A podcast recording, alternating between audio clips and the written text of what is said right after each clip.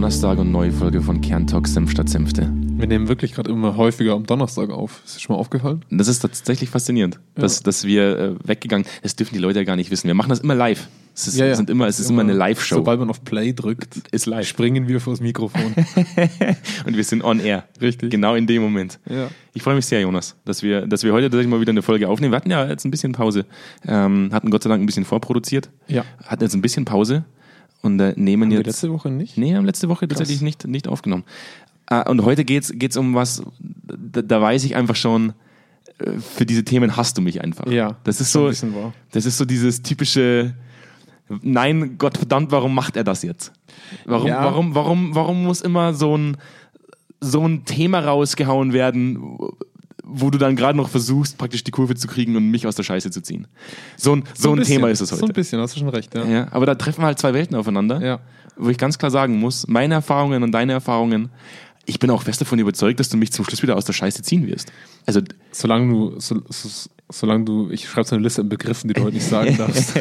zeigst du mir die dann ja, an. ich heb's dann immer hoch. Ich, ich, ich nehme jetzt mal den Titel vorweg und ich versuche dann gleich mal. Ja. Oder soll ich erst tatsächlich mit der Anekdote anfangen und dann. Fangen wir mit der ich Anekdote fange mit der an. Anekdote an. Ja. Ich habe, als wir, als wir ähm, Zweikern gegründet haben, Ja. war ich mal äh, bei, einem, bei einem Festival von der Zeit. Das Z2X oder wie Das heißt das? Z, ZX2, Z, Z2X, ganz genau. irgendwie sowas, ja. So das, das Festival der jungen Visionäre Mhm. In, den, in, in den 20ern. Ja. Fällt mir jetzt gerade erst auf, dass ich da gar nicht mehr hin darf. ja, stimmt. Ein Z3X Wir sind, gibt es wir sind raus. Wir sind raus. Ähm, und da war ich auch noch ganz frisch im Endeffekt, also Mhm. ganz frisch in der, in der Unternehmergeschichte. und dann war da so ein Vortrag von einem sehr, sehr großen Unternehmern, äh, äh, von einem sehr, sehr großen IT-Unternehmen. Und ähm, die haben über das Thema Unternehmenskultur gesprochen. Mhm. Und ich habe mir das so angehört und, und vor fünf, sechs Jahren war ich ja noch deutlich, deutlich idealistischer als heute und, und habe auch äh, mir immer wieder gedacht, so, so, so hat das zu funktionieren und, und so funktioniert das auch. Und dann hat diese eine Person auf der Bühne gesagt, ja, wenn wir Kultur verändern wollen, dann schmeißen wir einfach 40 Prozent der Leute raus und kaufen die neu ein. Dann haben wir Frischfleisch, mit denen können wir arbeiten. Das bringt so einen neuen Wind rein. Das bringt so einen richtig neuen Wind rein. ja. Dann dachte ich mir so, ist das, ist das euer verdammter Ernst? Also schmeißt, Also ich glaube ich glaub tatsächlich, dass sich das nicht mal ein Unternehmen, ich glaube, das ist so ein salopp dahingesagter Spruch, aber ich glaube, ein Unternehmen, das wirklich 40 Prozent austauschen würde, die hätten tatsächlich echt ja auch Prozessprobleme. Ich glaube, das kann sich keiner wirklich leisten, das umzusetzen. ich weiß nicht, dann lass es keine 40 Prozent sein. Das hat ja, vielleicht einfach nur überspitzt dargestellt, aber Wahrscheinlich, ja. alleine der Gedanke daran, ich schmeiße halt einfach Leute raus, Ja, um Kultur verändern zu können. Also ich hole neue Leute Ja. rein und die sind halt, die sind unverbraucht und mit denen schaffe ich den Wandel. ja. Ähm, ich muss gerade ganz ehrlich reflektieren. Ne? Ich, ich habe auch ein Du hast, Projekt du, hast gehabt. heute, du hast heute so eine ganz, ich habe so eine ganz ruhige, ich bin so eine ganz, nachdenklich du bist so, so ein ganz nachdenklicher Mensch bist du. Ja, ja, ich muss, es, es stößt gerade viel an bei mir. ähm, also, ich glaube, wir müssen so ein bisschen an dem Punkt anfangen. Ich muss so einen Disclaimer vorweg schicken von meiner Seite, dass wir keine Berater sind, die normalerweise sagen, ihr müsst Personal rausschmeißen, weil das, wir sind keine ökonomischen Berater. Ja, ich glaube, das muss man nochmal unterstreichen an der Stelle. Aber ich hatte auch schon ein Projekt, wo ich tatsächlich zu meinem Projekt eigener sagen musste, wissen Sie, Sie haben jetzt hier einen Altersdurchschnitt von 56. Ja. Und sie sind ein junges Produkt, sie wollen junge Produkte verkaufen, sie wollen restrukturieren und bei ihnen steht mehr als die Hälfte ihres Personals zwei Jahre von der Rente weg. Ja. Wie wollen sie da jetzt Energie und einen Spirit reinbekommen bei Leuten, die seit zehn Jahren die gleiche Arbeit nach dem gleichen Schema ausführen, die noch zwei Jahre haben? Warum sollten die ihren Arsch hochbekommen, auf gut Deutsch, das jetzt nochmal anzupacken? Und da war ich auch wirklich kurz vor diesem Spruch, weil ich mir auch dachte, eigentlich müsstest du echt deinen Altersdurchschnitt um locker 10, 15 Jahre verjüngen, damit das klappt. Ich habe ich hab ja mit der Anekdote begonnen, da war ich ja, da war ich ja selber Frischfleisch. Also Ja, da ja. kommst du, da kommst du aus der Uni raus, du hast, du hast diesen, diesen Drang, die Welt zu verändern und zu verbessern. haben wir immer noch, aber halt Mhm. in einer, glaube ich, deutlich realistischeren Form heute. Ja. Ähm, und wir haben, ja, wir haben ja inzwischen viele Projekte gemacht. Ja. Und, und es ist ja durchaus so, dass ja auch diese Projekte oder auch alleine jetzt, wenn, ich, wenn, wir, wenn wir irgendwo einen Kickoff gemacht haben oder wenn wir mit Leuten gesprochen haben, die Teil dieser, dieser Projekte waren, hat sich halt bei mir so ein sehr dichotomer Blickwinkel entwickelt. Also Ja. das ist als, als Psychologe vielleicht oft gar nicht so gut, so dichotom zu sein, also so schwarz-weiß denkend, aber ich kategoriere Menschen. Es ist zumindest nicht das Berufsbild, ja. ja, wir haben, wir haben, wir haben ich, es gibt einen Grund, warum ich nicht Therapeut geworden bin. Ja, es ist auch gut so. Ist definitiv, ist definitiv gut so. Ähm, aber grundsätzlich hat er auch das mich geformt. Also die, so die Erfahrungen, die ich gemacht habe in Projekten, auch die Erfahrungen im Verkauf ähm, von, von Projekten, hat, hat halt einfach auch meine, meine Ansichten geformt. Mhm. Ja, und, und äh, meine Frustration wahrscheinlich auch teilweise mit Menschen hat, hat meine Ansichten geformt. Und so ist dann im Endeffekt in meinem Blickwinkel was entstanden, dass ich gesagt habe, für mich ist es deutlich leichter, vielleicht liegt es auch an meinen niedrigen äh, kognitiven Ressourcen oder wenigen kognitiven Ressourcen, die ich zur Verfügung habe. Ich, ich, ich kategorisiere Menschen in zwei Arten von Leute. Ne? Einmal, und ich fange mit den Positiven an, der Sahnemensch, der Idealist, der Bock hat, aufzustehen und was Dürfen zu die, bewegen. auch, dürfen die eigentlich auch vegan sein? Die Das ist dürfen. die Frage. Der war so scheiße, ne? Ja, der war richtig Ja. kacke. Dürfen sie auch. Dürfen sie auch. Nen, nennen wir ihn einfach Idealist. Ja. Ich nenne ihn ja auch in der Folge tatsächlich nicht Sahnemensch. Weil bei uns daheim gibt es ja auch keine Sahne mehr, deswegen wollte ich bloß fragen, ob ich noch dazu zähle. ich nicht an der Sahne auf, ey, ohne Witz. Und der, für mich, für mich so der mit dem, mit dem Fadenbeigeschmack, der What the fuck Mensch, der WTF-Mensch. Und jedes Mal, wenn ich, wenn ich praktisch konfrontiert werde mit, mit diesen beiden Sorten von Menschen, für mich gibt es nur schwarz und weiß in dem Moment. Wir können es später natürlich auflösen. Es gibt natürlich immer eine Grauzone und es gibt natürlich auch immer Zwischenstufen. Aber für mich wirkt es oft so, als gäbe es nur diese beiden Menschen. Du hast sicher auch mal diesen, diesen Spruch gehört, äh, äh, 30, 30, 30, so dieses typische, es gibt 30 Prozent der Leute, die haben Bock, 30 Prozent der Leute, die, die, die gucken sich das mal an Ja. und 30 Prozent der Leute, die haben eigentlich schon innerlich gekündigt. Weißt du, was ich mich da immer frage? Hm? Wer sind die anderen 10%? Sagen die wirklich 30, 30? Ich habe es auch schon mal gehört und ich wollte in dem Meeting nichts sagen. Lass. Weil ich wollte nicht so rüberkommen, aber hier kann ich es ja machen. Die anderen 10 Prozent sind das obere Management. Achso, die haben, die haben immer Bock. Die haben immer Bock. Die haben immer Bock. Die haben immer Bock. Ja. Nee, aber das ist so, das war so für mich der Aufhänger. Die mittleren 30 Prozent, die sind, die sind für mich, äh, 33 Prozent, die sind für mich kickbar. Also nicht im Sinne von, die schmeißen wir raus, sondern die sind ja, je nachdem, wer sie Die kannst du in mitnimmt. eine Richtung bewegen. Richtig, genau. Ja. ja. Die anderen 33 Prozent, die sagen, ich habe eigentlich schon innerlich gekündigt, Mhm. die sind problematisch. Und die vorderen 33 Prozent, die ich als Sahnemenschen oder als Idealisten betitle, das sind die, die für mich einen gewissen Flow reinbringen. Mhm. Jetzt, jetzt bin ich mal ganz, ähm, stelle ich dich mal vor eine blöde Frage. Mhm. Wenn du sagst, 33% an Leuten sind What the fuck Menschen im Unternehmen, wäre dann der Spruch Nee, bei mir der besagten Person, Ja. die du ganz am Anfang angedeutet hast, nicht die richtige? Zu sagen, wenn ich 30% rausschmeiß, ja, das ist ja das, kann wo ich mir das wieder reinholen. Das also ist das, das- ist ja, das ist ja dann in der radikalsten Form richtig gedacht, oder? in meiner Ansicht sind ja 50% What the fuck Menschen. Ach so. Es sind ja eher 80% What the fuck Aber Menschen. das heißt, du würdest ja noch mehr rausschmeißen, als die Person gesagt hat. Grundsätzlich glaube ich tatsächlich, es gibt einen deutlich grö größeren Anteil an Nicht-Idealisten als Idealisten, also als Ja. die Menschen, die jeden Tag aufstehen, weil sie was verändern wollen, weil sie Bock Mhm. haben, praktisch die Welt zu verändern. Ich habe auch nicht jeden Tag Bock. Okay, unabhängig davon, dass Entschuldige, ich ich bin noch ein bisschen anti. Also, okay. du, bist sagst- heute, du bist heute mein Antagonist. Ja, ja, okay, nee, also wir, Entschuldige, also nochmal bei dem Punkt. Du hast gesagt, für dich sind mehr Menschen nicht Idealisten als Idealisten. Dem würde ich zustimmen. Ja. Das ist sehr freundlich, dass du mir das abnimmst. Ja, Ja. Ich glaube, das hat auch die Erfahrung gezeigt jetzt äh, und auch, auch die Projekte, die wir gemacht haben, dass wenn wir scheitern in Projekten, und wir, wir müssen doch ganz klar an die Fahne schreiben, dass wir auch schon hin und wieder mal scheitern in, in, in, in Mhm. Absolut. Kulturprojekten. Es ist ja nicht immer so, dass wenn man sagt, wir schreiben uns jetzt einen Kulturwandel auf die Fahne, dass das immer funktioniert. Mhm. Ähm, aber tatsächlich habe ich oftmals das Gefühl gehabt, in, in vielen Projekten, die wir gemacht haben, gescheitert ist es manchmal daran, dass die Leute einfach gesagt haben, ich habe keinen Bock mehr drauf. Es ist mir, es, es ist mir egal. Was nach mir die Sintflut. Es ist mir Wurst. es gibt oft vorgeschobenen Idealismus, habe ich so das Gefühl. Also ich glaube, wir haben Projekte gehabt, bei denen haben wir es nicht geschafft, weil wir diese mittlere Masse nicht bewegen konnten. Also weil wir halt eben genau, wenn wir uns das mal so eine Normalverteilung angucken, diesen großen Haufen nicht den Idealisten anschließen konnten. Manchmal, weil der Idealismus, den wir geglaubt haben zu sehen, kein in unserer Definition kein richtiger Idealismus war, nämlich nicht der Lippenbekenntnis-Idealismus zu sagen, ja, das finde ich geil, sondern auch, okay, ich muss mich da jetzt halt dran hocken und auch wirklich in ne, meine Zeit und auch meine Leute investieren, um diese Vision, die ich gut fände, auch umzusetzen. Ich glaube, da endet es halt leider auch oft. Also man hat schon gelesen, dass dies und das wichtig ist, aber das dann wirklich machen. Also das ist so wie der, der Mensch, der, der keine Ahnung, das ganz schlimm findet, wenn er ein toten, totes Delfinbaby sieht, aber halt dann trotzdem weiterhin Produkte kauft, die halt genau dazu führen. Ne? Also das ist so ein bisschen so dieses, ich fände es schon auch cool, wenn wir das hätten, aber wirklich was ändern will ich eigentlich nicht.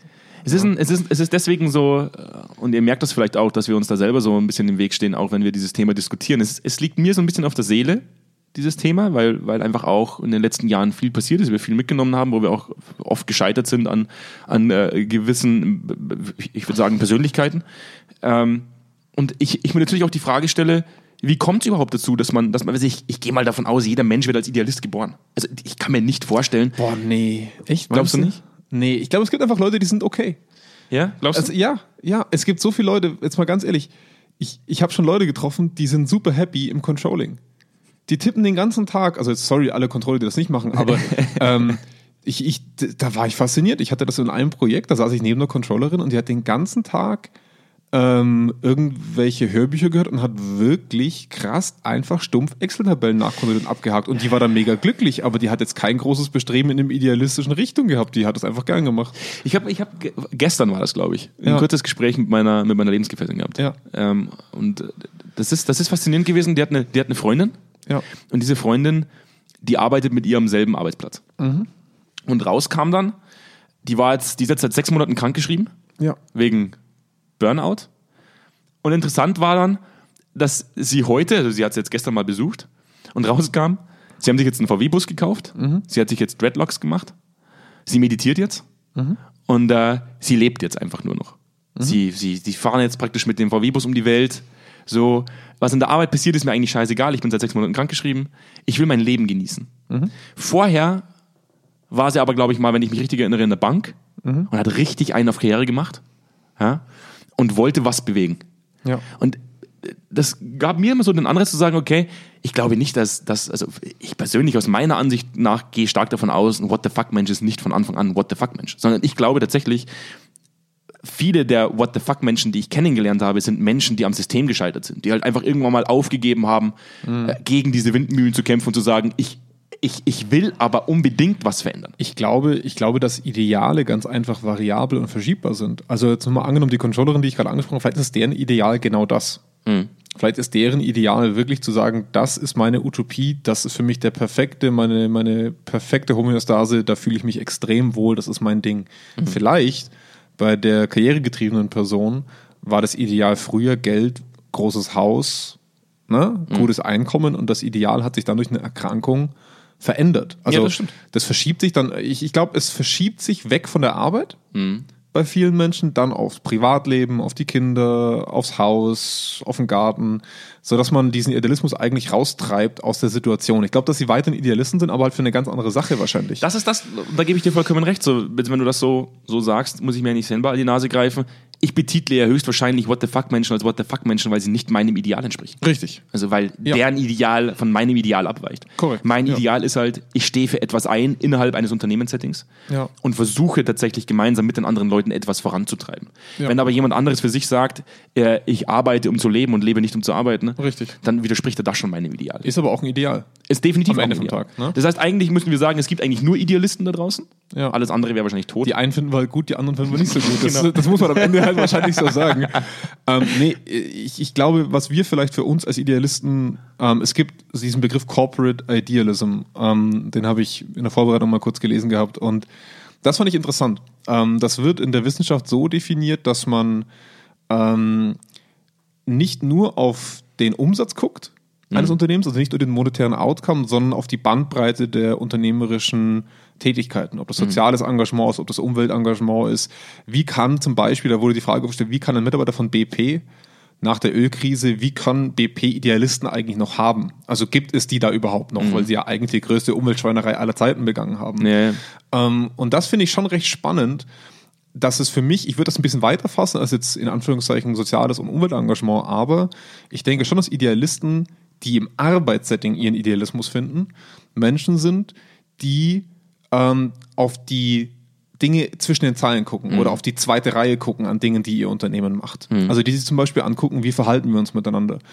Ähm, wie führe ich meine Mitarbeiter? Ist das für mich okay oder will ich da noch wohin? Also habe ich mich damit abgefunden oder nicht? Oder versuche ich da noch was umzuwälzen? Und ich glaube, das ist der Punkt von einem Corporate Idealist, wo wir sagen können, ähm, egal was für einen Idealismus sie haben, sie versuchen innerhalb dieser Homöostase oder dieses Status Quo, es ist keine Homöostase, Entschuldigung, ähm, diese Status Quos äh, noch was zu bewegen und was zu verändern. Das können auch schlechte Idealisten sein. Ja, ja, klar. Das können auch Leute sein, die sagen, also ich versuche hier noch richtig was umzudrücken, ich versuche, dass wir ein äh, BlackRock werden. Ne? Mhm. Ähm, aber es sind Idealisten, also sie versuchen noch was zu bewegen. Und ich glaube, mit diesen Menschen arbeiten wir sehr gerne, weil wir natürlich auch als Externe versuchen, ein Unternehmen in eine Veränderung gut zu begleiten. Ich finde es halt Ja. immer, ich find's halt immer schön. Wir hatten, wir hatten gestern, äh, da, da, da hatte ich fast ein bisschen Pipi in den Augen gestern. Wir haben gestern Feedback bekommen von einer, von einer Kundin von uns, ähm, die Teil eines großen Projektes ist. Ja. Wir, haben, wir haben ja für viele, äh, praktisch in, in diesem großen Projekt viele, viele tausend Menschen analysiert, äh, global. Und Also, wir haben sie nicht analysiert, aber unsere Software hat sie analysiert. ja. Also- es wurde eine Befragung durchgeführt, Richtig, große. genau. Ja. Und wir sind ja selber gar keine großen Freunde von Befragungen, weil wir selber immer sagen, die Befragung an sich gibt dir ja bloß den Rahmen oder die Ergebnisse der Befragung gibt dir ja bloß den Rahmen vor, Zu um zu arbeiten. Ja. Also wie könnte eine mögliche Maßnahme aussehen? Und wir sehen ja durchaus, dass wahnsinnig viele Menschen die Befragung einfach mitmachen, weil es gefordert wird Mhm. und man dann zum Schluss im Endeffekt damit nichts macht. Ähm, und damit ja auch indirekt wieder die eigenen Mitarbeiter unter einem selbst, das heißt, wenn ich Führungskraft bin, ja schon wieder eigentlich anzünde und verbrenne. Weil die Leute ja merken so, warum soll ich eigentlich nur mitmachen bei so einer Befragung, wenn ich eh ganz genau weiß, es kommt nichts raus dabei. Und gestern meldet sich eine Person aus diesem, aus, aus diesem Un- Unternehmen und äh, teilt mit uns ihren Bericht und sagt, das bin ich, das sind meine Ergebnisse, das habe ich abgeleitet aus dem Ganzen und ich mache das jetzt seit zweieinhalb Jahren. Und ich hatte Pippi in den Augen, weil ich die tatsächlich das so ernst nimmt. Die, die, die Ja. sieht das so als ihre eigene Aufgabe an, eine tolle Führungskraft zu sein, ähm, offen zu kommunizieren, Feedback anzunehmen. Und man sieht an ihren Ergebnissen einfach, wie die Mitarbeiter das aufnehmen. Das heißt, diesen, diesen Idealismus, den sie vorlebt, das, was sie praktisch nach außen trägt, Ja. dass das ihre Leute förmlich aufsaugen und im Endeffekt einen Rahmen vorgesetzt bekommen, in dem sie selbst sich auch entfalten können. Ja. Und das ist das, was ich halt meinte mit Idealist an sich. Wir haben ja als Titel der Folge ähm, What the fuck Menschen und Idealisten. Ich betitel für mich immer Idealisten, die für sich selber sagen, ich will vorankommen und ich will Mhm. meinen Leuten auch den Rahmen liefern, sich selbst entfalten zu können. Ja. Und wir sehen halt oft in solchen Projekten, dass es ganz, ganz viele Leute gibt, die sagen, es ist mir eigentlich scheißegal, was passiert. Es ist mir, es ist mir eigentlich total Die egal. sagen das so nicht offen, aber man sieht es halt an den Aktionen, die sie beziehen. Richtig, genau. Ne? Ja. Und das ist das, was mich oft frustriert, wo ich dann auch sage, warum, warum ist das so? Äh, wir haben mit, Mhm. wir haben mit äh, Katharina, glaube ich, hat einen guten Kommentar drunter geschrieben, unsere Kollegin. Was ist, wenn ich selbst vielleicht ein extremer Idealist bin oder sagen wir mal ein Vorreiter bin in, in der Zielsetzung und ich will das unbedingt erreichen, aber mein direkter Chef ist einfach ein Vollidiot. Ja. So, dann bin ich ja, dann scheitere ich ja schon wieder am System. Ja, das merken wir auch in vielen Projekten, dass du nicht die idealistischen, den Äquator nicht hast. Du hast ja keinen Idealismus-Äquator. Ab der Grenze hast du dann keinen Idealismus mehr und drüber hast du dann noch welche, sondern die sind ja wild verteilt durchs Unternehmen. Ja. Und was wir schon bemerken, ist, dass das oft, dass sie oft in so eine Einzelkämpferrolle gedrückt werden durch ihr Umfeld oder auch durch ihre eigene Wahrnehmung, dass sie sich irgendwann abgrenzen äh, von dem eher starren Umfeld und dass diese dass diese Leute sich eigentlich nie in eine Lobby zusammenführen. Ne? Also, dass wir die von außen schon immer gut erkennen, der ist so einer und die ist so einer und, und aber dass die eigentlich meistens ein recht schlechtes Netzwerk untereinander in einem Unternehmen haben. Das finde ich eigentlich immer ziemlich spannend. Das ist echt faszinierend. Es, Ja. ist ja, es ist ja nicht nur innerhalb von Unternehmen so, sondern auch zwischen Unternehmen so. Ja. Jedes Mal, wenn ich irgendwo für mich in einem Gespräch herausfiltere, da hat jemand richtig Bock. Und ich, ich gehe in meiner sehr äh, schrollen, forschen Art vor, wo die Leute oft sagen, boah, der Kern da wieder, jetzt haut er mal wieder einen Spruch raus. Viele dieser Menschen sich unglaublich gut aufgehoben fühlen. Weil sie sagen, hey, der, der, der haut jetzt mal einen Spruch raus, den würde ich mich zum Beispiel in meinem Unternehmen gar nicht sagen trauen, weil, weil ich vielleicht anecken würde. Aber man merkt richtig, dass die Leute auch irgendwo den Drang haben, sich zu vernetzen untereinander. Ja. Ja. Und du, du hast heute was, was Faszinierendes gesagt. Bleiben wir mal bei dieser 30-30-30-Geschichte. Ich glaube, es sind weniger, weniger äh, Idealisten und mehr What the fuck Menschen. Bleiben wir einfach mal dabei. Du hast vorhin gesagt, dass es, ähm, dass sich diese Menschen teilweise keine Lobby schaffen äh, und oft als Einzelkämpfer agieren im, Ja. im eigenen Unternehmen. Und ich glaube tatsächlich, das braucht es, ähm, um, um, um tatsächlich konstruktiv arbeiten zu können, weil das, was ich halt mitbekomme, ist, ähm, in, in ganz, ganz vielen Gesprächen, wo ich mal wieder irgendwo die Sau rauslasse und die Leute sich denken, boah, der kann ja da wieder. Und dann eine Person dabei ist, die sagt, boah, endlich sagt's mal einer. Ähm, die haben immer tatsächlich schon das Gefühl, falsch zu sein. Also viele von diesen Menschen, die ich da kennenlerne, die dann sagen, boah, eigentlich hätte ich ja wirklich Bock und ich versuche seit Jahren tatsächlich was zu bewegen, die zweifeln dann irgendwann nicht mehr am System, sondern an sich selbst. Und das war für mich Klar. so der Aufhänger, dass ich sage, so irgendwie, du, du, du, wir haben vorhin mal kurz gesagt, die 30 Prozent, die in der Mitte stehen, die kann man gut bewegen. Jetzt gibt es in meinen Augen halt mehr What the fuck Menschen als Idealisten. Demnach ist für mich die Wahrscheinlichkeit auch deutlich größer, dass ich die mittleren 30 Prozent auch auf diese negative Seite praktisch ziehe. Aber das ist das, was bei mir oft hängen bleibt. Ähm, man zweifelt irgendwann an sich selbst, weil eben keine Lobby da ist, wo man sagt, wir versuchen gemeinsam was zu bewegen, sondern man eher aneckt in dem, wie man denkt und in dem, wie man vorangehen möchte. Ja. Ich habe mir jetzt gestern natürlich die Frage gestellt bei so einer, bei so einer Person, die uns da dieses Feedback gegeben hat, wie, wie konstruktiv sie arbeitet. Die hat eine relativ hohe Führungsposition inne. Ähm, inwieweit die tatsächlich in diesem Setting arbeiten und leben kann, weil ich glaube schon, die hat es geschafft, tatsächlich sich abzugrenzen von dem Rest und das, was sie vorlebt, tatsächlich in ihrem Bereich so zu implementieren, dass jeder weiß, so läuft's ab. Ja. Ja. Aber ob das langfristig funktionieren kann, ich sage, okay, ich grenze mich ab von den anderen. Ich sage, mir reicht mein eigener äh, Idealismus. Ich muss nicht mehr verdienen als meine Kollegen, die vielleicht auf derselben Position sitzen oder auf einer, äh, auf einer ähnlichen Höhe sitzen. Ähm, mir reicht, dass ich für mich das Gefühl habe, ich habe was getan. Aber Ich, ich glaube, du musst halt, also es, ist, es braucht ein gewisses Maß an Selbstwirksamkeit. Das heißt, wenn du eine Führungskraft bist, die einen eigenen Bereich hat und du kannst dein Ideal dort umsetzen, hast du immer den Effekt, du hast immer die Wirksamkeit, die du anhand deiner eigenen Mitarbeiter erkennst oder anhand deiner eigenen Prozesse erkennst, die du angepasst hast, deinem Ideal folgend. Ähm, ich glaube aber, also auch gerade wenn wir uns auf dieses Projekt beziehen, du gehst konform mit der Unternehmensvorgabe in diesem Setting. Diese Unternehmensvorgabe, die wir dort versuchen mit umzusetzen, ist idealistisch. ja, das stimmt. Das heißt, die Person ist damit konform mit dem Unternehmen und das Unternehmen versucht, das zu fördern. Das ist richtig. Es hat halt eine sehr dicke Wand, die dazwischen steht, zwischen Unternehmensidealismus und dieser Person im Idealismus und da muss erstmal durch. Das sind, das sind viele Ebenen, da sind viele träge Situationen und auch Personen noch dazwischen. Aber in meinen Augen folgt die betreffende Person jetzt in diesem spezifischen Beispiel dem Ideal, das das Unternehmen auch gerne hätte. So. Ähm, das andere, was ich gerade merke, ist, wir haben ja ähm, an einem bestimmten Ort dieses, dieses Unternehmens ähm, jetzt auch einen spezifischeren Folge, ein Folgeprojekt vor uns, wo wir auch wirklich mal zwischen Ebenen den Dialog zu Führungsfragen aufwerfen dürfen, wo wir einfach mal hingehen können und sagen können, okay, was erwarten wir eigentlich in dieser Situation von einer Führungskraft und was verstehen wir darunter? Was für ein Ideal, wessen wollen wir uns da verschreiben? Und ich glaube, dass du mit solchen Diskussionen, auch mit solchen Definitionen, die man gemeinsam trifft, das Unternehmensideal mal greifbar machen kannst und auch diese mittlere undefinierte Führungskultur, die vielleicht auch aus neuen Führungskräften besteht, vielleicht auch aus Führungskräften, die sich damit halt auch nicht so wirklich viel beschäftigt haben. Ähm, sind ja auch viele Wissenschaftler, zum Beispiel in der Pharma dabei, ne? ähm, die jetzt das von ihrem Studium her gar nicht als Anforderung erleben. Ja, das ist ja jetzt in der Chemie wird das ja zum Beispiel jetzt nicht gerade gelehrt, was du als Führungskraft für Verhaltensweise an den Tag lehren solltest. Das ist nicht gefragt. Ähm, so dass man dort auch mal an den Punkt kommt zu sagen, hey, darüber habe ich mich eigentlich wirklich noch nie Gedanken gemacht. Das habe ich für mich noch nie reflektiert. Ich fand das bisher immer doof. Aber wenn du sagst, du als gleicher Abschlusstitel, ungefähr gleiche Bezahlhöhe und, und auch von deinem Intellekt oder deinem akademischen Grad mir entsprechend, ähm, wenn du sagst, das hat einen Effekt für dich und du siehst einen Sinn drin, dir vertraue ich da. Ich vertraue jetzt nicht dem Unternehmensplakat, weil da sehe ich keinen Wert drin. Aber wenn du im Nachbarlabor einen Effekt damit hattest und du sagst, da ist ein Wert drin, hey, das klingt eigentlich gar nicht so ungeil. Darf ich mal eine ehrliche Frage stellen, Jonas? Ha? Immer. Bin ich ein schlechter Mensch? Du hast vorher mal die Frage gestellt, dann wäre ja das, was dieses große IT-Unternehmen gesagt hat, wir schmeißen 40 Prozent der Leute raus und kaufen die neu ein. Nach deiner Kategorisierung wäre das ja eine Sache, die du unterschreiben müsstest. Wenn ich, wenn ich jetzt, wenn ich jetzt, bin ich ein schlechter Psychologe, wenn ich sage, ich fühle mich oft wirklich so?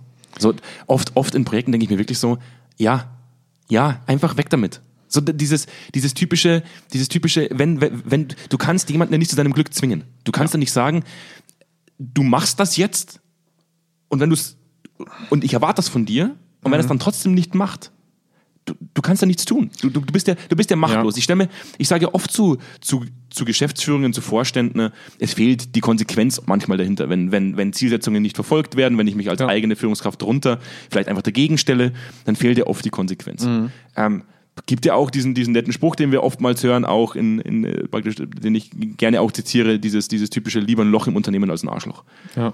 aber ich habe es noch nie gesehen. Also ich habe noch nie gesehen, tatsächlich, dass es, dass es so gemacht wird, oder in den seltensten Fällen habe ich es mitbekommen, dass es so gemacht wird. Ich denke mir aber oft, was ist denn die Alternative dazu? Die Frage, die, die wir uns stellen müssen, ist, leisten nur Idealisten gute Arbeit? Und das glaube ich eben nicht. Unabhängig jetzt von, von dem Arbeitsauftrag, den du tagtäglich erfüllst, mag der Arbeitsauftrag natürlich nochmal separat dazu zu betrachten sein, zu, der, zu, der, zu dieser idealistischen Zielsetzung, die das Unternehmen sich, sich vielleicht Ja. auf die Fahne schreibt.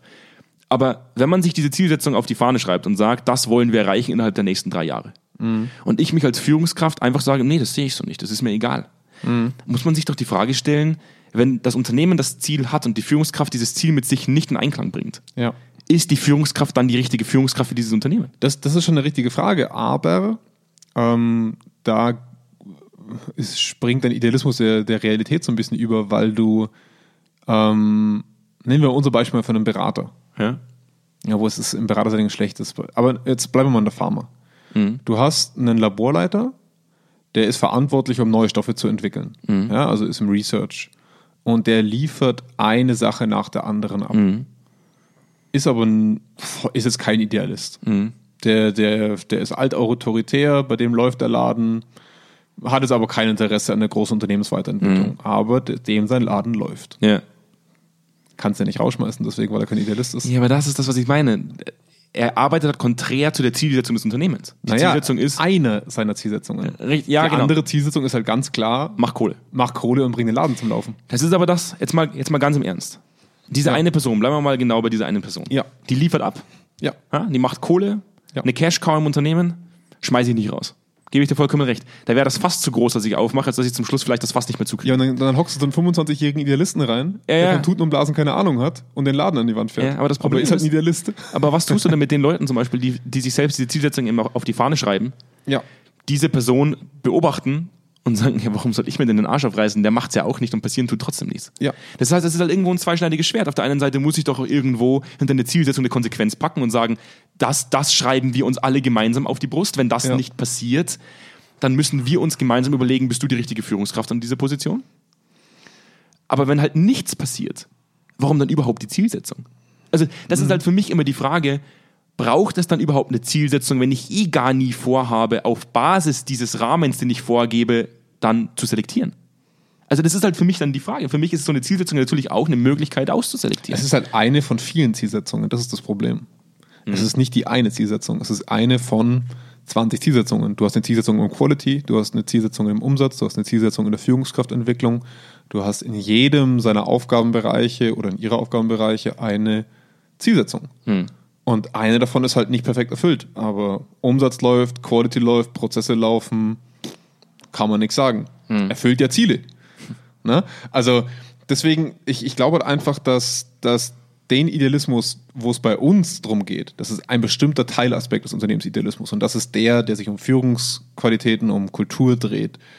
Ähm, es gibt auch einen Idealismus, was, keine Ahnung, die Qualität des Produkts angeht zum Beispiel. ja, ja, klar, es gibt ja in jedem Bereich. Richtig, sein, sein, den eigenen Idealismus. Und ich glaube halt einfach, dass wir da nie auf die 100% kommen werden. Das ist leider so. Ähm, die Frage ist, die sich ein Unternehmen stellen muss. Ich glaube, jedes Unternehmen würde unterschreiben, dass es gerne kompetente Leute hätte, die, die so einen Idealismus mitfahren. Ich glaube, kein Unternehmen würde dazu Nein sagen. Ich behaupte aber, ein Unternehmen funktioniert auch ohne 100% gut. Die Frage ist nur, wie viel Prozent und an welcher Position brauchst du Idealisten, um Leute mit, also einen engen Rahmen zu geben, dass sie eben diese, ich sage es mal, der, der, die bayerische Wurstigkeit äh, nicht zu weit rausziehen. Das heißt, diese Person, die jetzt kein Idealist ist, was für einen Rahmen bekommt die gesteckt? Der muss ja, ich kann dem ja nicht befehlen, brenne jetzt bitte für diese Zielsetzung, wenn das nicht tut. Aber ich kann ihm einen relativ gut gesteckten Rahmen liefern, in dem er sich zu bewegen hat. Und wenn dem halt nicht der Fall ist, dann muss ich ihm auf die Finger klopfen, genauso wie ich es tun müsste, wenn er seine Unternehmensziele nicht erreicht. Es ist ja, es ist ja sowieso, es ist, es ist für mich auch, du hast, du hast einen Satz vorhin gesagt, kurz, kurz in der Vorbereitung, den fand ich, den fand ich ganz spannend, da habe ich nie drüber nachgedacht. Ähm, es braucht vermutlich beide. Also, jetzt stellen wir uns mal ein Unternehmen Ja. vor, in dem jeder komplett brennt. Ja. Komplett. Ja? Totales Irrenhaus. Komplettes Irrenhaus. Ja. Also das, das würde ja auch nicht funktionieren. Nee. Und du hast dann gesagt, wahrscheinlich braucht es diesen What the fuck Menschen auch als Antagonisten zum Idealisten, Ja. damit es einen Idealisten überhaupt geben kann. Richtig. Also ich, wir haben ja schon mal auch in einer anderen Folge mal über, über Diversität in der Gesellschaft gesprochen, wie wichtig es ist, praktisch Reibeflächen zu haben. Ja. Jeder Mensch, der wahrscheinlich für etwas brennt, braucht auch eine Reibefläche, um sich selbst abgrenzen zu können von dem, wo er nicht hinfallen möchte oder wo er nicht, praktisch, wo er kein Teil davon sein möchte. Das ist für mich ja auch wieder eigentlich eine krasse Erkenntnis, dass man sagt, eigentlich ist es die Aufgabe eines Unternehmens, die Balance zwischen What the fuck Menschen und Idealisten ausgeglichen zu halten. Ne? So, sodass sie beide nicht zu extrem werden. Ganz genau. In ihrer Möglichkeit. Weil ich sage auch ganz ehrlich, Idealisten sind halt auch hart naiv manchmal. Ja, das stimmt. Also die, die stellen sich dann Sachen vor, wo ich mir denke, ja, aber das Unternehmen muss ja auch irgendwo Gehalt bezahlen. Es ist, ich, ich gebe dir vollkommen recht. Das Ja. habe ich auch vorhin gesagt, als ich Ja. vor sechs Jahren da Ja. äh, in Berlin saß und mir dachte, ja, was redet denn die Dame da? Ja. Heute sage ich, ich verstehe die Dame. Zum Teil. Ja, genau. Also- ich sage sag ja heute nicht mehr so, wow, das ist mal ein Brecher, die haut da eine Sache raus, damit kann Ja. ich mich überhaupt nicht verbinden. Heute sage ich ja auch, Ja. ich kann das nachvollziehen. Genau, also, also für mich ist das wirklich so ein Idealist, den brauchst du. Das ist so wie so ein Generationskonflikt zwischen Eltern und, und, und Kind. Die Eltern konservativ in ihrer Wertevorstellung vielleicht zu dem Zeitpunkt und das Kind versucht immer zum gewissen Maß zu rebellieren. Überschießt damit in vielen Bereichen, aber die, die Schnittmenge, die davon übrig bleibt, ist das, was etwas weiterentwickelt. Das ist das, alles, was durch dieses Sieb fällt und, und alles, was da hängen bleibt, das sind die Sachen, die uns dann wiederum auf ein nächstes Level hieven. Und ich glaube schon, dass die Menschen, die konservativ in ihrem Idealismus sind, die eher im, auch mal im positiven Sinne, das muss man auch mal wertschätzen, stabil sind, ähm, die, die auch eher darauf achten, dass die Basics funktionieren, dass es auch die sind, die einen, einen naiven Idealismus einbremsen. Die auch mal sagen, nee, so läuft der Laden halt nicht, mein Freund. Also ähm, ich hatte ein sehr gutes Beispiel in der Klinik ähm, ein Chefarzt, der wirklich, also Halleluja, das war 19. Jahrhundert Chefarzt. Aber der wurde vergöttert von seinen Leuten. Der wurde vergöttert. Das war, ich, ich, ich hätte mich mit dem täglich geprügelt. wirklich täglich. Aber das war unterm, und er hat unterm Strich auch wirklich nicht dem Unternehmensideal entsprochen für eine Führungskraft. Ja, da weißt du als Mitarbeiter, worauf du dich einstellen musst. Richtig. Er hatte halt andere Qualitäten Ja. dadurch. Und er hat aber auch seinen Idealisten, die er unter sich hatte, der hatte so einen Assistent, also kein Assistenzarzt, sondern so eine rechte Hand. Ja. Das, der war auf unserer, auf unserer Wellenlänge. Da kennst du vielleicht noch den Namen. Ähm, und, und die beiden waren komplett konträr und haben extrem gut zusammengepasst. Die haben auch gut funktioniert zusammen. Der eine war Idealist, der ist immer vorgeprescht und der andere hat einen alleine gehabt und gesagt, so schnell kannst du mich ziehen Ja. und so schnell nicht, weil das sind die anderen Werte. Und das heißt, für mich sind diese trägen Leute vielleicht auch mal Idealisten in einem positiven Sinn, und zwar Idealisten auf die bestehenden Werte. Aber, und das sind Mit, vielleicht dem, die zehn. mit, mit dem Aber, hast du es Aber. heute. Das, so- lehrerhaft mit dem Finger heben, das, das sieht jetzt natürlich keiner, aber irgendwann, irgendwann machen wir den Podcast Okay. auf Video. Dann Aber- sieht man, wie du immer mit dem Finger auf mich Okay. zeigst. Nee, ich hebe ihn in die Luft. Ich hebe ich hebe in die Luft. Aber was ich, was ich glaube ich schon sehe, und das wird sowohl die Leute nerven, die konservativ in ihrer Ausrichtung sind, und das wird auch die Leute nerven, die Idealisten sind. Also die Vorprescher, ich sage jetzt mal Vorprescher und lieber Leute, die, die fokussiert auf ihre konservativen Werte sind. Das, was am meisten nervt, sind die Leute, die Idealismus vorgeben und dann nichts tun. Ja, das stimmt. Das sind die Leute, die am meisten wehtun, weil sie labern. Ja. Weil sie einfach sagen, ja, müssen wir mal machen und dann machen wir mal das und dann machen wir mal das. Und dann passiert nichts. Richtig, weil bei dem, bei dem Konservativen, bei dem der starr ist und der mir eine klare Kante gibt, da weiß ich, dass ich das nicht bewegen kann. Solange der seinen Laden am Laufen hat und solange das ein gutes Verhältnis ist, was er mit seinem Team hat, soll er machen. Ist mir tatsächlich relativ egal, aber es ist wenigstens ein konsistentes Wertebild, was er mir abgibt. das stimmt. Ja. Ja. Ähm, aber das Schlimmste sind die Leute, die sagen, da hatte ich auch einen in diesem großen Projekt. Der, Der, der, der gesagt hat, ja, finde ich super. Der war bei jedem meiner Meetings dabei. Der hat immer gesagt, wie toll das alles ist. Und am Ende siehst du, da hat sich nichts getan. Hm. Da ist eine Riesenlücke zwischen seiner eigenen und der Wahrnehmung seines Teams bis heute, nach zwei Jahren. Hm. Der hat einfach nichts gemacht, aber hat sich nach außen hin präsentiert wie der größte Macher. Das sind einfach Scharlatane. Ja, oder Politik. Und ich glaube, für mich sind What the fuck Menschen eher Scharlatane und ich würde nicht sagen, dass es 30 Prozent sind, aber das Dumme ist, dass diese Scharlatane, die haben wir schon mal besprochen, auch in dem äh, zwischen den Stühlen teilweise bei, bei einer der Folgen. Das sind einfach die, die gern vermarkten, die sich gerne hinstellen, ähm, die sich gerne für selbst sehr, sehr kompetent wahrnehmen, äh, die auch extrem gut sind im Vernetzen, die auch extrem sich geil darstellen können und auch wissen, was sie sagen müssen, um am Endeffekt nichts tun zu müssen. Und solche Leute, das hatten wir bei diesem Führungs, äh, sorry, hilf mir mal kurz, die, die Folge mit den Führungskräften, die weit kommen, also dieser Narzissmus, ne, diese, diese Narzissten diese, sind the greatest in the world. Genau. Diese Folge, da läuft es wieder hinaus. Das sind für mich die eigentlichen What the fuck Menschen und da reicht leider ein ganz, ganz geringer Prozentsatz. Und das ist das, und das ist das, das kann der Grund sein, ein Narzisst selber würde niemals behaupten, dass er ein What the fuck Mensch ist. Mit, mit wie vielen Tischen, äh, mit wie vielen Tischen, mit wie vielen Leuten ich schon am Tisch gesessen bin und, und von dieser What the fuck Sahnemensch-Theorie gesprochen habe. Und dann, da- selbst wenn da 10, 20 Leute sitzen, Ja. lachen alle.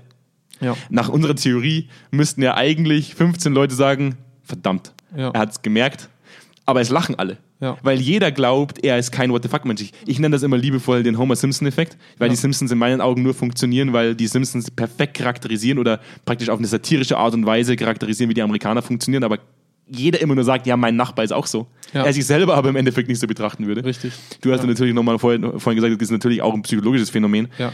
Aber es ist für mich immer wieder interessant, dass ich sage, natürlich kategorisiere die Menschen ich anhand meines Idealismus. Und ich sage, Richtig. ich brauche für mein Projekt diese Ja. Art von Mensch, um voranzugehen.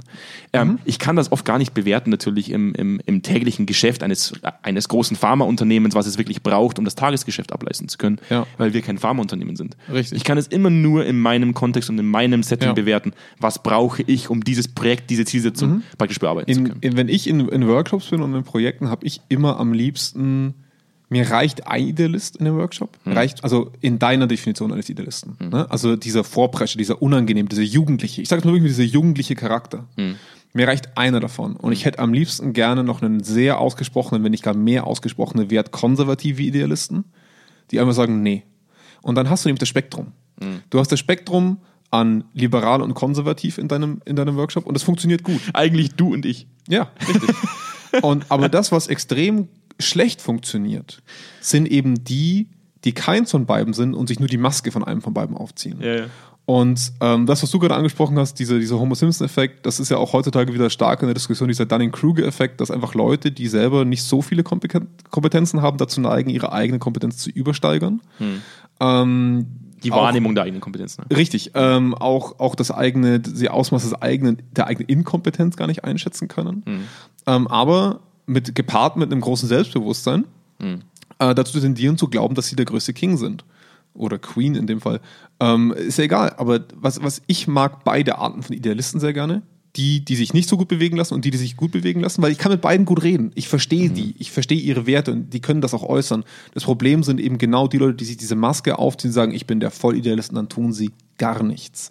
Und da reicht leider ein falscher, also ein so fauler Apfel im Korb, um eine komplette Abteilung, einen kompletten Bereich komplett lahmzulegen, weil diese Person leider aufgrund ihrer Persönlichkeitseigenschaften gar nicht so selten in, selten in das Management streben. Ja. Gehen wir mal, gehen wir mal als, als, als Schlusspunkt darauf ein, was es, was es für eine Konsequenz hat. Also man muss ja immer wieder sagen, wir machen hauptsächlich, hauptsächlich Kulturprojekte. Immer. Ja, Führungskraftentwicklung. Führung, aber das, ist, ja. alles- das sind Ja. alles Kulturthemen. Ja. also Führungskultur, Feedbackkultur. Ja. Es spielt ja eigentlich keine Rolle. Es spielt auch über gar keine Rolle, um welches Kulturprojekt du dich kümmerst. Wenn die Leute keinen Bock haben, sich zu bewegen, wird sich nichts verändern. Mhm. Und das, was rauskommt, immer wieder ist, wenn ich über einen gewissen Zeitraum keinen Bock habe, mich zu verändern und dieses Projekt aber schon eine Zeit lang läuft, dann werde ich die Leute unter mir nicht befähigen, voranzugehen. Sondern die werden irgendwann genauso sagen, warum soll ich denn das tun? Was ist denn drin für mich? Was, was, wa- was ist denn der Sinn dahinter, das jetzt zu tun? Ich habe meinen Job nicht verlieren, die Ja. Firma wird nicht pleite gehen, also warum soll ich es machen? Ja. Und der einzige Grund ist, ich finde einfach tatsächlich, dass der persönliche Anspruch es sein soll, nie stehen zu bleiben.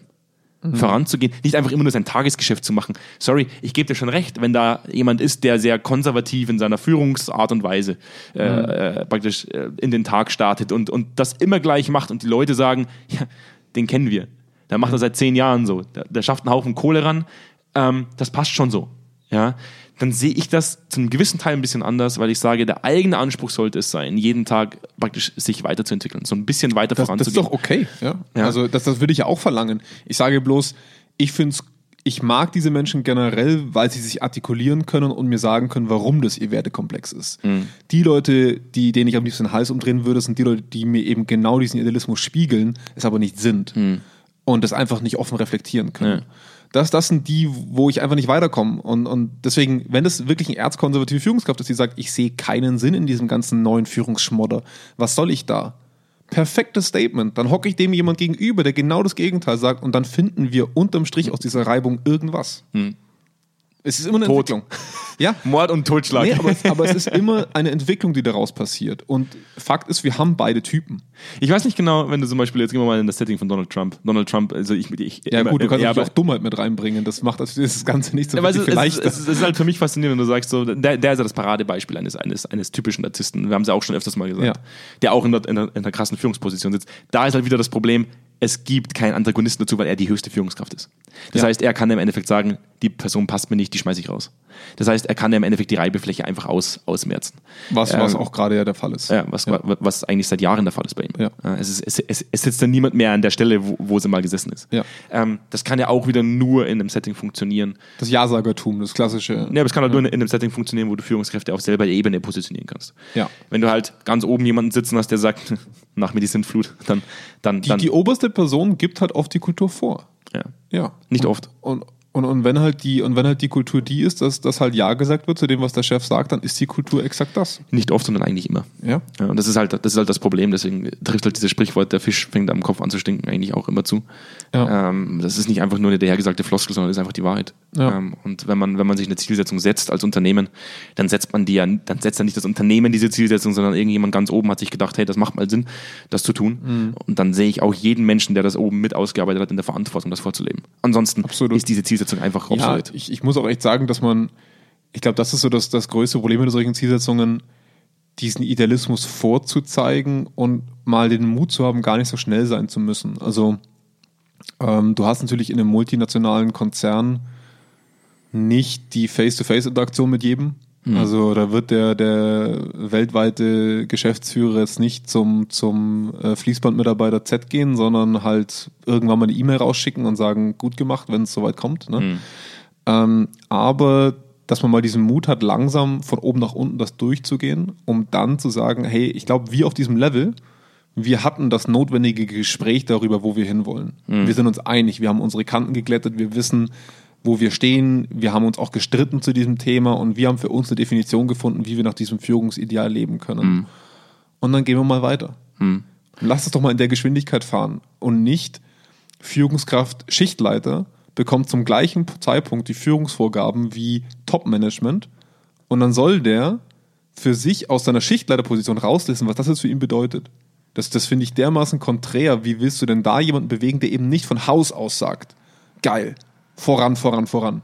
Ich habe mir, ich hab mir, heute, ich hab mir heute eigentlich gedacht, bei dem Thema, alleine schon beim Titel, What the fuck Menschen und Idealisten, dachte ich mir, heute kriege ich einen Seitenhieb von dir nach dem anderen. Hast du ja auch am du wirkst, Anfang. du wirkst, du wirkst extrem müde, wenn ich das. Ja, wir sind doch gerade in einer sehr anstrengenden Projektvorbereitung. Ich bin auch gedanklich Mir fehlt ein bisschen der Witz, Jonas. Wo ist Ja, der Jonas, der brennt Der Jonas, für ist, Senfstadt der? Jonas ist müde. Der Jonas ist einfach, es tut mir leid. Man darf auch mal eine müde Folge, nachdenkliche müde Folge machen. Ja, eine nachdenkliche müde Folge. Ist okay. Schließen wir sie als nachdenkliche müde Folge. Mir bleibt eigentlich nur, nur noch eins, nämlich das, worauf die Leute warten. Die Call to Action.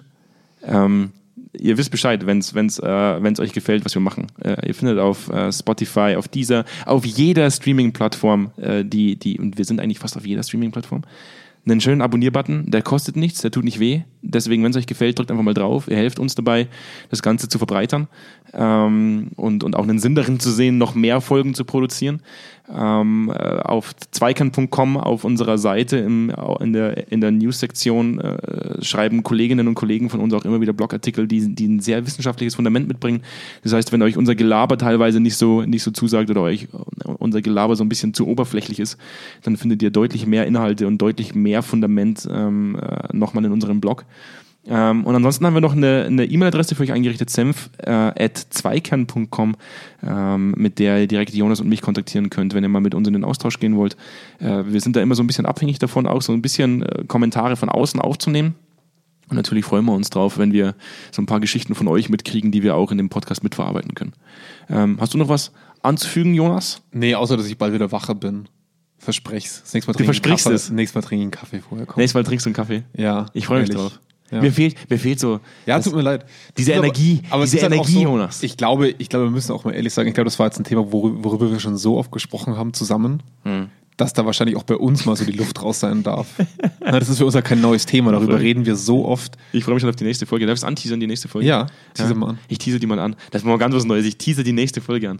Äh, Die meisten haben eh schon ausgeschaltet. Ich könnte da alles sagen. da geht es tatsächlich äh, geht's, ähm, um, um, äh, um wissenschaftliche Studien. Und äh, wie ernst man so wissenschaftliche Studien nehmen kann, teilweise, vor allem auch im psychologischen Setting, haben wir in der Uni auch einiges mitbekommen. Ja. Und äh, ich diesen Satz einfach amerikanische Wissenschaftler haben bestätigt, der momentan andauernd im Fernsehen kommt. Ja. Den, der, da kriege ich, da kriege ich Ohrenbluten. Und Ja. äh, da, das wird so ein Thema sein, wo, wo mal tatsächlich wir, als wir haben auch eine wissenschaftliche Ausbildung genossen. Sollte man nicht glauben, ne? Soll man nicht glauben. Wie unwissenschaftlich wir teilweise in diesem Podcast gehen, aber wir wissen schlussendlich, was Wissenschaft ausmacht. Und äh, da werden wir nächste Woche mal so ein bisschen drauf eingehen und äh, mal gucken, äh, wie viele gute Haare wir noch an der Wissenschaft lassen. Oh, ich, ich hätte auch noch gerne einen Pitch während der, während der Folge. Darf ich noch einen Pitch reinbringen? Mach Ich würde würd gerne mal über das Whistleblower-Tum in Unternehmen sprechen. Weil ich habe diese Wirecard-Sache, geht mir nicht aus dem Kopf. Die Wirecard-Sache geht dir nicht aus dem Kopf. Ja. Komm, nehmen wir auch noch mit rein. Nehmen Kommt auf alle machen Fälle. wir, machen wir noch eine. Gut, jetzt ne? hast du mich eh festgenagelt. gespannt. Gut, in ja. dem Sinne, äh, hat uns gefreut, dass ihr zugehört habt. Ähm, wir wünschen euch noch eine schöne restliche Woche. Genießt das Wetter, den restlichen Sommer und äh, macht's gut. Jo, bis bis dann. Ciao, ciao.